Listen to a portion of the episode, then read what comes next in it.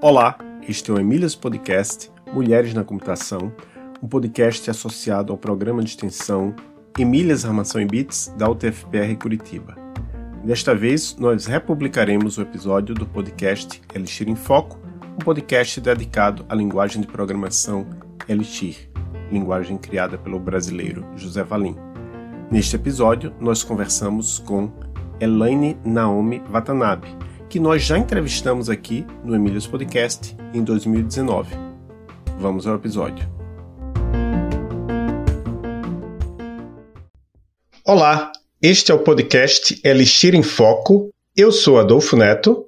Eu sou Hermínio Torres. Eu sou a Cristina Guadalupe. E eu sou o Matheus. Tava indo ali fazer um café com map, mas eu acho que é melhor fazer com filtro. Certo, certo, Matheus.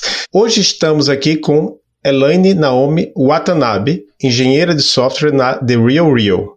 Elaine, eu já te entrevistei lá no Emílias Podcast, eu vou deixar o link na descrição deste episódio para quem quiser te conhecer mais. Na época você trabalhava na plataforma Tech, que é a empresa por trás da criação do Elixir e que já não existe mais.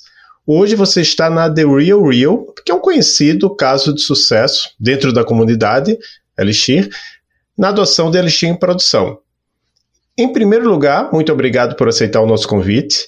E você poderia começar se apresentando para as pessoas que nos escutam e contar um pouco mais sobre a sua carreira?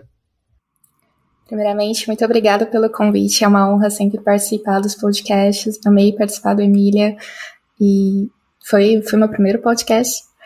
E é uma honra estar aqui falando sobre Elixir, a linguagem que, que eu gosto tanto. Eu sou a Elaine, eu sou desenvolvedora de software para o web há mais de 10 anos. Comecei lá com PHP, depois fui para Java, passei um pouquinho ali para Python. E nas duas últimas três empresas trabalhei mais com Ruby e atualmente Elixir.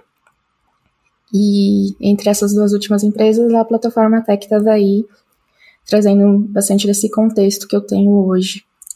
É, falando um pouquinho da formação acadêmica, sou engenheira de software, não, engenheira de computação, e e também tenho mestrado em ciência da computação.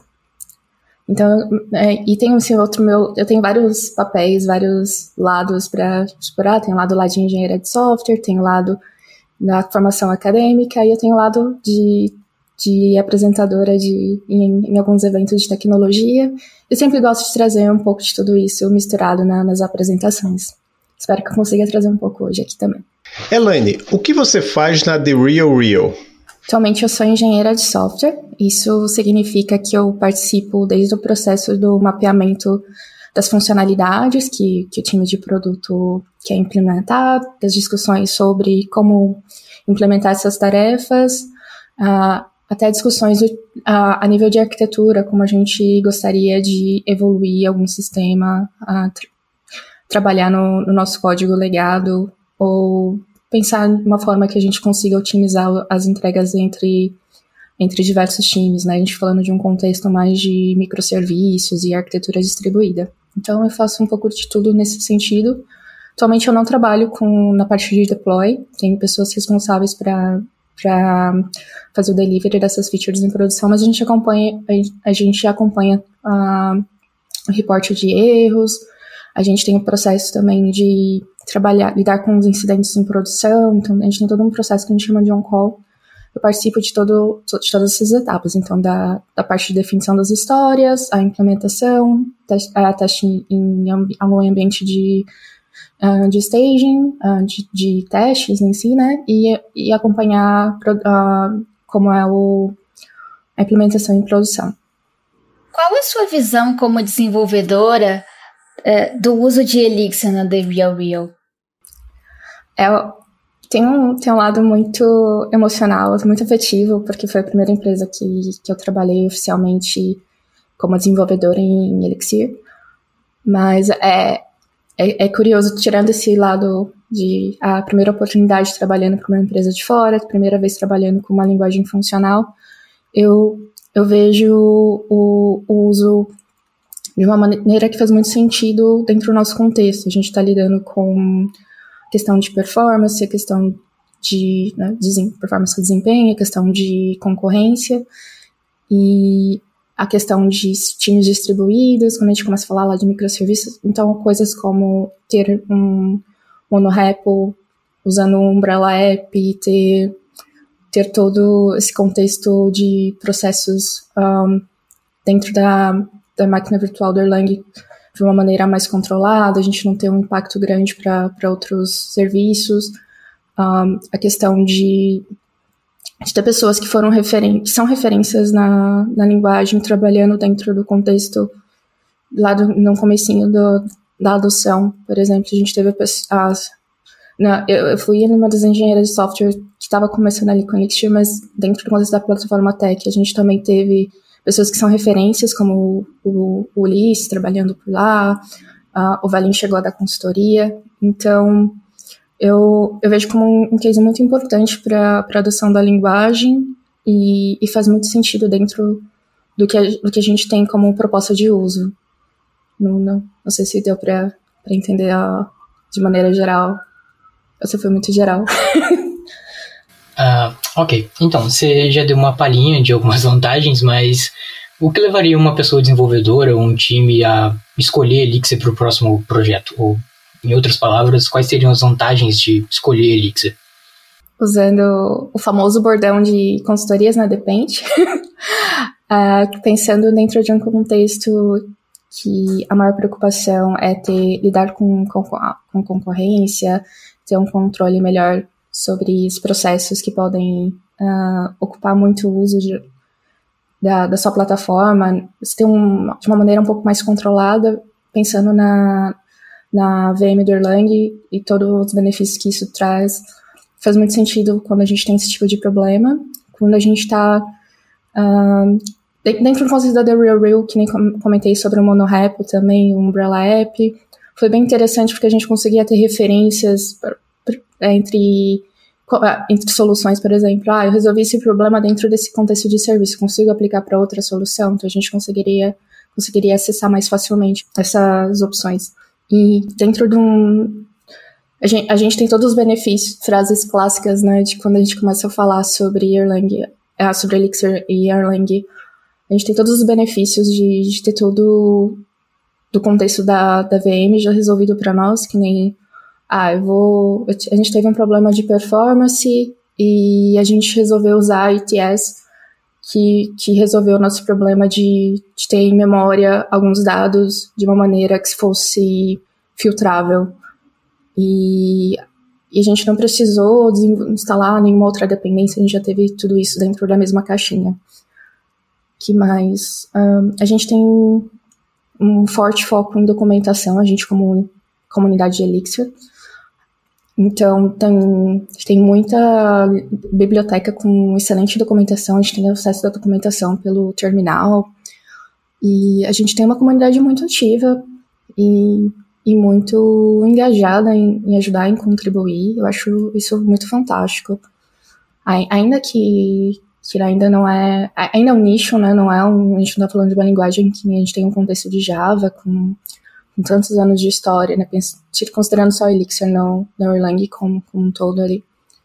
Mas eu vejo esse crescimento constante e essa questão de ter muitas referências dentro do, da própria comunidade. Às vezes eu estou na dúvida como resolve um problema e eu consigo acessar o código da biblioteca e, e pensar, ah, eu posso reutilizar a parte dessa solução dentro do meu contexto. É uma das coisas que eu acho super interessante. Pode falar quais são as principais dificuldades em adotar Elixir, no seu ponto de vista? Hoje, pensando dentro do contexto, começando pelo recorte de, de acesso à, à linguagem, eu vejo que a gente tem pouquíssimo material para pessoas iniciantes em programação.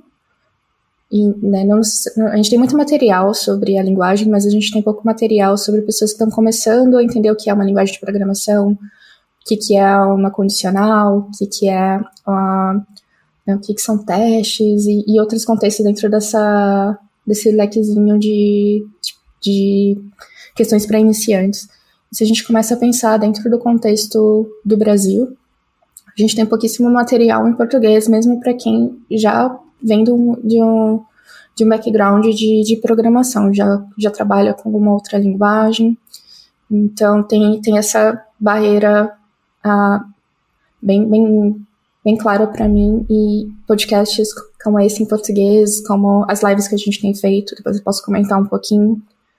A questão de, de eventos, de conferências em português, gerando esse, esse material é super importante para para tirar essa barreira inicial, né? Agora, dentro de um contexto global, né? Pensando, por exemplo, dentro da The Real Real, a gente tem uma dificuldade de, de contratar pessoas muito júniores por, por ser uh, não ser uma linguagem que as pessoas escolhem como primeira linguagem para programar. A gente tem uma questão também de uh, dentro do contexto técnico em si, a gente tem bibliotecas que ainda não não estão maduras o suficiente, tipo, são, são exceções, mas tem não, não generalizando, tem bibliotecas ótimas e tem bibliotecas que já vêm dentro do contexto de Erlang, mas pensando em, em bibliotecas que já, já tem soluções muito consolidadas em, outros, em outras linguagens, e às vezes dentro do contexto, dentro da, da linguagem Elixir, a gente não tem uma versão estável, a gente acaba tendo essa dificuldade de, de manter. Ah, eu preciso de uma funcionalidade que já tem na versão Ruby. Ah, a gente às vezes acaba criando o fork, a gente cria a nossa versão daquela biblioteca e em algumas, em algumas vezes a gente acaba virando até os mantenedores da, da biblioteca por causa disso. Então tem essa barreira de, de como a gente consegue escolher as nossas dependências de uma maneira que a gente consiga manter lá na frente, né? Tem, tem ainda muita variação. Elaine, você pode nos contar um pouco de como que é o seu dia de trabalho na The Real Real, como que é o seu dia a dia, como que vocês se organizam em times, como que vocês organizam as divisões da tarefa, de tarefas? Você pode dar um, um geral para a gente de como é o seu dia a dia como desenvolvedor Elixir? Dentro do, do meu time, temos... É, é, dentro da, da empresa, a gente segue basicamente o modelo Spotify, então a gente tem a questão de, de tribos, de squads, tem, começamos lá as guildas, e então a gente tem esses chapters, essa, esses capítulos falando sobre Elixir, falando sobre Ruby, a gente tem a, a questão dos times, então o time ele é composto pela pessoa de produto, pela pessoa de QA, mas normalmente uns cinco devs, sendo um de mobile, de para criação de, de, do app iOS ou Android. E no meu dia a dia, normalmente é, é a gente segue modelo de sprints, então dependendo do dia eu tenho a reunião de refinamento, tenho a reunião de, plane, de planejamento, um, tem, tem todo dia a, a reunião de sync, que a gente chama de stand-up, e, e lá eu, eu, eu, comento sobre uh, o que eu estou trabalhando, o que eu trabalhei no dia anterior, ou se eu estou com, algum com algum, alguma tarefa bloqueada, se eu preciso de ajuda em alguma coisa. Mas é basicamente eu, eu, eu pegar, escolher uma história para eu começar a desenvolver, fazer todo o desenvolvimento local, às vezes com, pareando com alguém, às vezes não. E abrir um pull request, entrar pelo processo de, de revisão e, e teste, e, e depois mandar para o time de, produto avaliar e, e, e depois ir para produção. É, normalmente esse é um, é um, fluxo padrão, aí algumas variações dependendo do, do tipo de tarefa, se é uma tarefa mais investigativa, se a gente precisa criar algum documento sobre a arquitetura. Então isso varia um pouquinho de acordo com, com o escopo daqui, daqui, daquele semestre, daquele mês, entre outras coisas. Na última pergunta do Hermínio, você disse algumas dificuldades em que você enxerga quando se adota Elixir. Mas na The Real Real vocês já enfrentaram alguma situação em, em que a linguagem não atendeu bem, seja em questão de performance ou alguma biblioteca ou framework que vocês precisavam usar? É, e se sim, como vocês lidaram com essa situação? Teve uma que era sobre o Algolia, que é uma plataforma equivalente ao Elasticsearch, ele essa plataforma ela já tinha as versões para Ruby e para JavaScript, eu acho. E, e, uma pessoa tinha começado a trabalhar com a versão de, de Elixir e estava super funcionando, a gente estava contribuindo, a gente está incentivado a contribuir com, com open source. E só que a pessoa parou de tinha parado de responder e quando a gente foi, eu fui contactá-la no LinkedIn, era uma pessoa só que tomava conta. Ela falou assim: "Ah, faz três anos que eu não trabalho com com Elixir e vocês querem ser os mantenedores?" Eu não sei se se já rolou a troca de do papel a The Railroad e a, e a manter o nosso fork, né, a nossa versão, que já já estava com muito mais features, muito mais funcionalidades. Mas é, esse é um dos casos. O, o outro caso, eu acho que é a biblioteca de Kafka, se eu não me engano, Kafka X, que a nossa versão tá, tá mais atualizada em relação a, ao repositório principal. E tem uma outra que a gente criou mesmo, que é uma de Actil, Actil UL ID, que é sobre como criar os IDs de uma maneira uh, ordenável dentro do contexto de banco de dados. É, essa acho que a gente está como mantenedora. E sobre como a gente lida com, com essa situação, normalmente a gente acaba assumindo a, as nossas dependências como parte do nosso código. Então a gente tem o nosso fork, a gente acaba mantendo essa, esse controle um pouco maior. Mas isso quando a gente não, não consegue esse acesso a, a versões que resolvem problemas mais específicos. E é uma coisa que, aí trazendo um pouquinho do contexto da plataforma Tech, uma coisa que o João lá da plataforma Tech sempre falava, que código da dependência é nosso código também. Então, é, é, é bem interessante essa trade-off, né? Quando a gente quer ter essa, esse código é, como parte de alguém, de, de outra pessoa para manter, e quando a gente quer ter como, como dentro do nosso controle. Realmente a gente gostaria de ter só as nossas dependências de outros repositórios, como a gente faz no Ruby, mas nem sempre tem sido o caso. Se você pudesse voltar a, em um momento que você decidiu estudar Elixir, você decidiria novamente por Elixir? E caso não, qual seria essa outra tecnologia?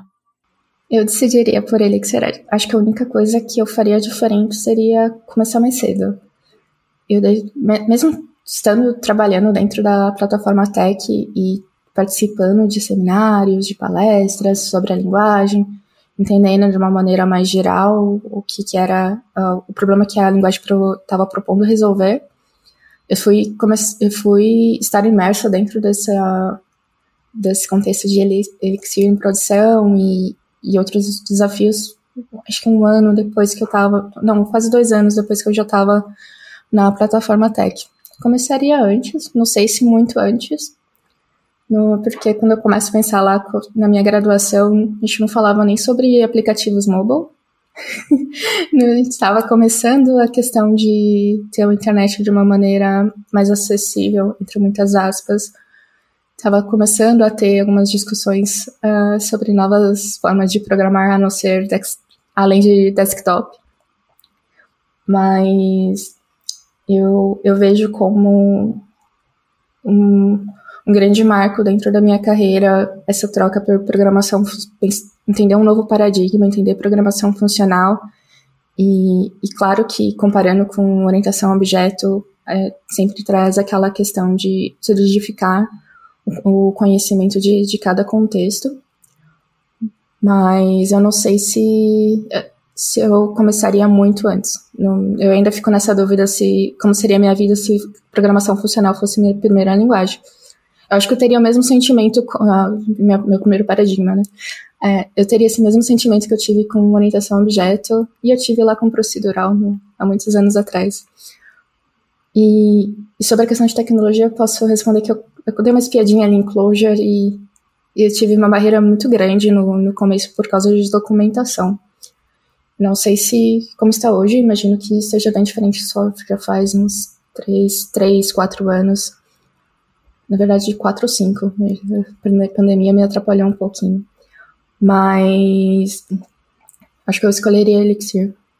Para os desenvolvedores que estão nos ouvindo e que almejam ou têm algum interesse numa carreira internacional, o que, que você poderia nos dizer não só sobre o processo de contratação na The Real Real, mas assim principalmente sobre a sua experiência, como que está sendo para você ser uma desenvolvedora brasileira numa companhia internacional?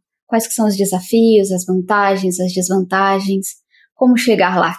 Pensando um pouco com, sobre como eu comecei dentro da The Real, É, não, não é de um jeito tradicional, porque eu comecei dentro da, da plataforma Tech como consultora. Então, o onboard foi dentro do, da, da plataforma Tech, a gente tinha uma visão um pouco diferente sobre a conta, mas agora eu, como engenheira de software da empresa, eu vejo a que, primeira questão de desafios técnicos. A gente, como muitas empresas, estamos no momento de migração de, de um monolito para microserviços. Estamos no momento de crescimento da empresa a nível de, de negócio. Ah, Para quem não sabe, a The Railroad é uma empresa pública, então tem, tem outros desafios ali dentro ah, desse aspecto. A, a questão de, de ser o, o, uma das primeiras que adotaram um Elixir em produção e tem muita referência de, de outras pessoas de como resolver problemas em Elixir, que foi uma barreira inicial para mim, como resolver os problemas dentro dessa linguagem específica. Ah, eu sei resolver em Ruby, eu sei resolver em PHP, mas e agora? Como que eu resolvo em, em Elixir? Será que isso faz sentido dentro do contexto de funcional? Então tem muitas coisas que dá para usar e aprender com a, com a base de código.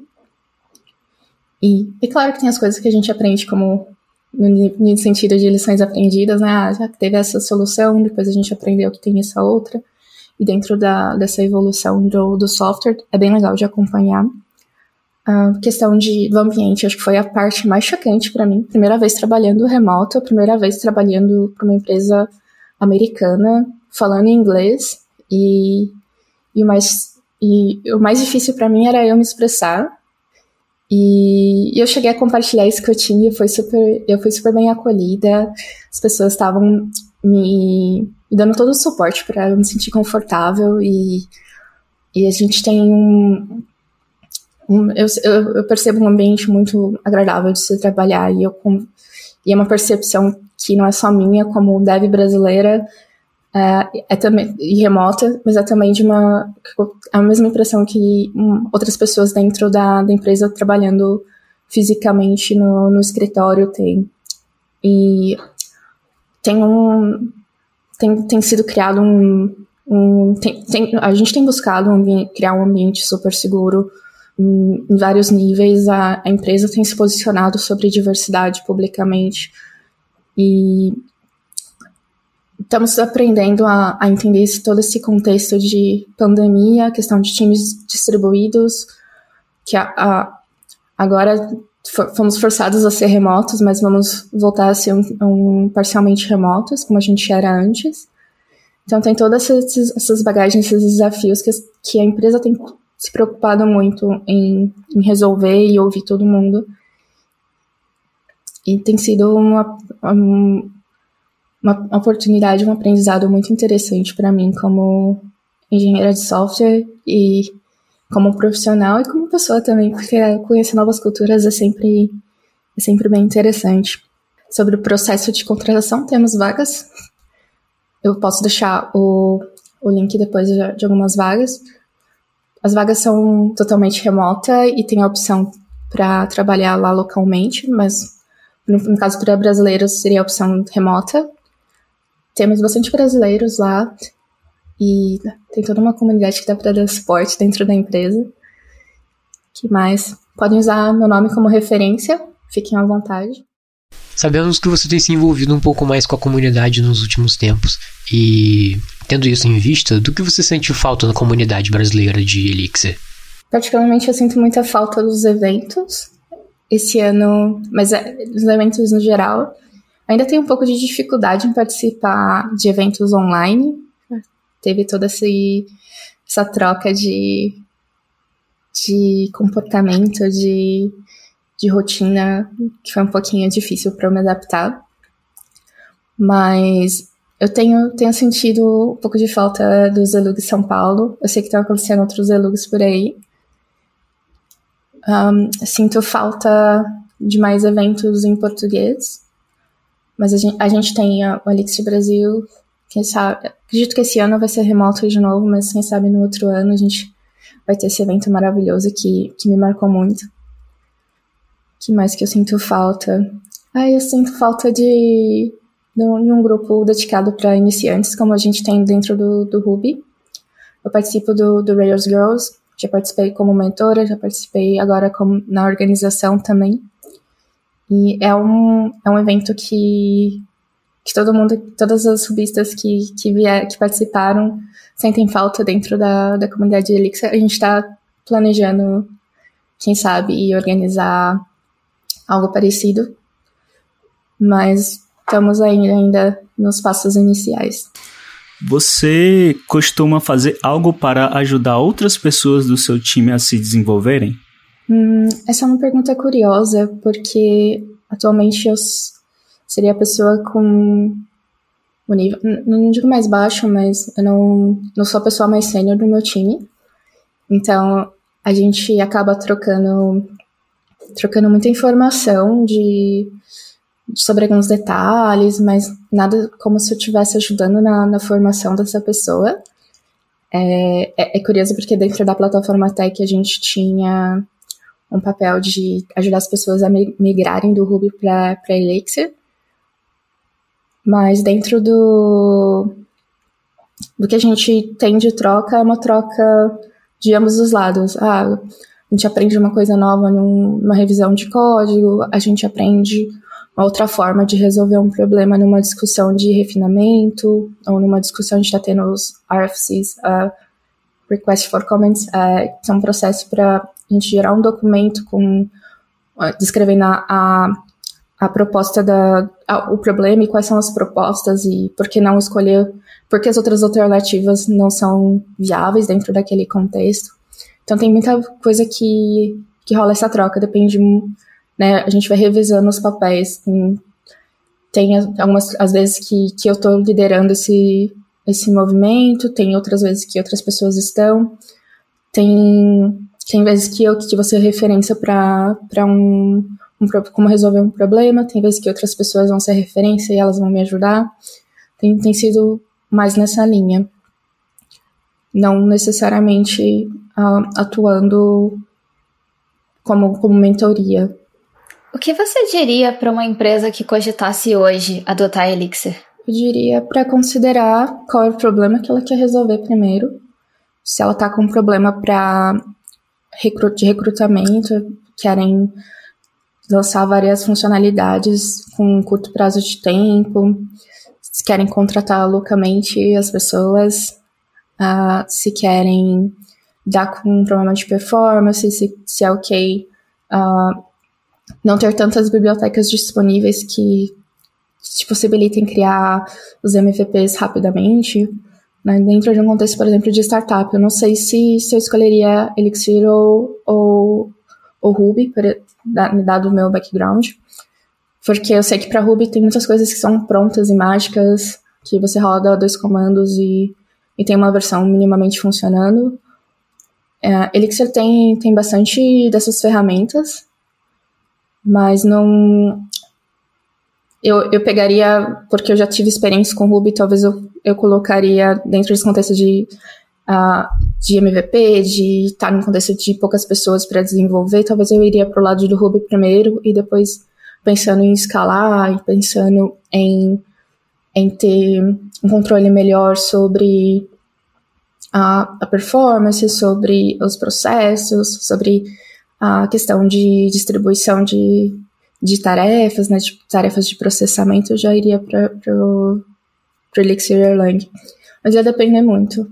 É, então, colocaria aí de recomendação, né, entender qual que é o tamanho da, da empresa que você quer construir rapidamente, né, qual, qual a velocidade que você quer expandir seu time, a, qual é o problema que você está res, querendo resolver, uh, que mais a questão. Ah, eu sei que algumas empresas também podem ter algumas questões sobre licenças de bibliotecas, sobre né, qual o, o, nível de controle que você quer ter sobre as dependências, mas aí acho que vale não só para Elixir, vale para outras, outras linguagens também. Um dos seus projetos mais recentes é o seu canal no YouTube sobre Elixir. Como tem sido essa experiência para você e quais são os seus planos futuros? Estou com um super projeto para é, é, um, é um, para ensinar Elixir, para estudar Elixir. É um, a, a, ideia é, é ser um clube do livro inicialmente, porque uh, é, um, é, um, é um grupo de, de desenvolvedoras. Uh, é, sou eu, a Raquel e a Juliana. E a gente a gente tem como, como objetivo gerar o conteúdo em português, ao mesmo tempo que a gente estuda e nos aprimoramos profissionalmente dentro da, da linguagem. A gente escolheu começar com Learn Functional Programming with Elixir, é o livro do Ulisses. E ele é bem interessante, porque é um livro que eu acho que foi um dos primeiros livros que eu li quando eu comecei a estudar. E algumas coisas passaram batido, eu fiquei um pouco perdida lá no começo. E, e agora vem reforçar toda essa bagagem de, de um ano e pouquinho é, trabalhando com, com Elixir em produção. E, e tem, tem, sido bem interessante o quanto eu, consigo, eu consegui absorver dessas últimas lives e, e já aplicar no nosso, no, no nosso dia a dia. Ah, propor um refactoring, propor um, um jeito melhor de usar o pattern matching. Tem sido bem interessante. Aí a, tudo começou por causa do, do Elug do, do fim do mundo, do apocalipse. Uh, a gente estava no, no Elug São Paulo, eu e a Raquel, acho que lá em fevereiro, ou no comecinho de março, eu não lembro direito a data. E a gente estava, hum, estamos aqui começando com, com o Elixir, e por que, que a gente não, não organiza um workshop que nem o Rails Girls? Pra quem não sabe, a gente ensina como utilizar o básico ali da, do, do framework Rails. A gente sai com uma appzinha rodando com edição, com criação de, de posts. Uh, uh, e é um, um grupo dedicado para aumentar o número de mulheres dentro da área de tecnologia, né, especialmente em programação. A gente estava querendo trazer esse projeto para Elixir, só que tem toda uma bagagem de, de não, não ser tão mágico que nem os comandos mágicos do Rails, né, comparado com o Phoenix, seria o equivalente. E ter todo o contexto, a gente não tem muito material para quem está começando sobre a própria linguagem.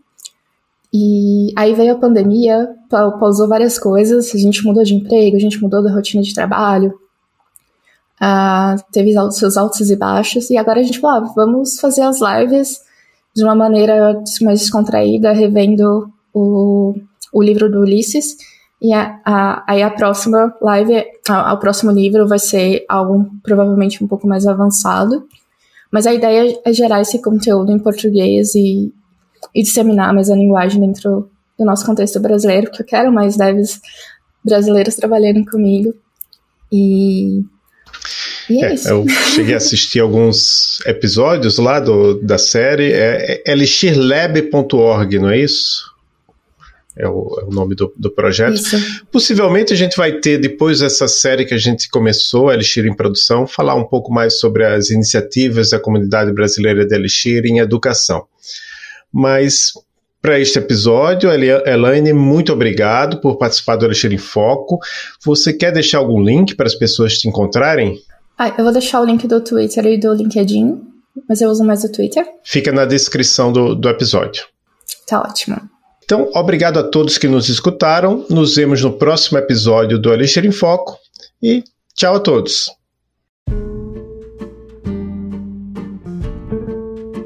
Obrigada por ouvir mais um episódio do Emílias Podcast, o podcast de mulheres na computação. Nos acompanhe em nossas redes sociais, Emílias Armação em Bits, e fiquem por dentro de todas as novidades e eventos do projeto. Até a próxima!